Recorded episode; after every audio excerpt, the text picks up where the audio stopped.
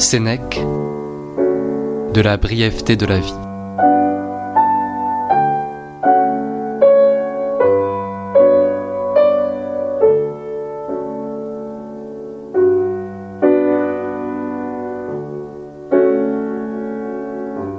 La plupart des mortels Paulinus se plaignent de l'injuste rigueur de la nature, de ce que nous naissons pour une vie si courte, de ce que la mesure de temps qui nous est donnée fuit avec tant de vitesse, tant de rapidité, qu'à l'exception d'un très petit nombre, la vie délaisse le reste des hommes au moment où ils s'apprêtaient à vivre.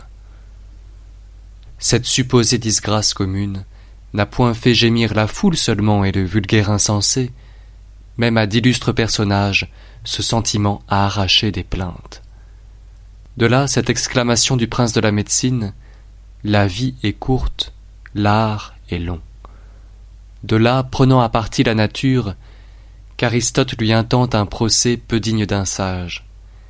Il la blâme d'avoir, dans son indulgence, accordé aux animaux cinq ou dix générations d'existence, tandis que pour l'homme, appelé à des destinées si variées et si hautes, le terme de la vie est incomparablement plus court. Nous n'avons pas trop peu de temps, mais nous en perdons beaucoup. La vie est assez longue, elle suffirait, et au-delà, à l'accomplissement des plus grandes entreprises, si tous les moments en étaient bien employés. Mais quand elle s'est écoulée dans les plaisirs et dans l'indolence, sans que rien d'utile n'en ait marqué l'emploi, le dernier, l'inévitable moment vient enfin nous presser.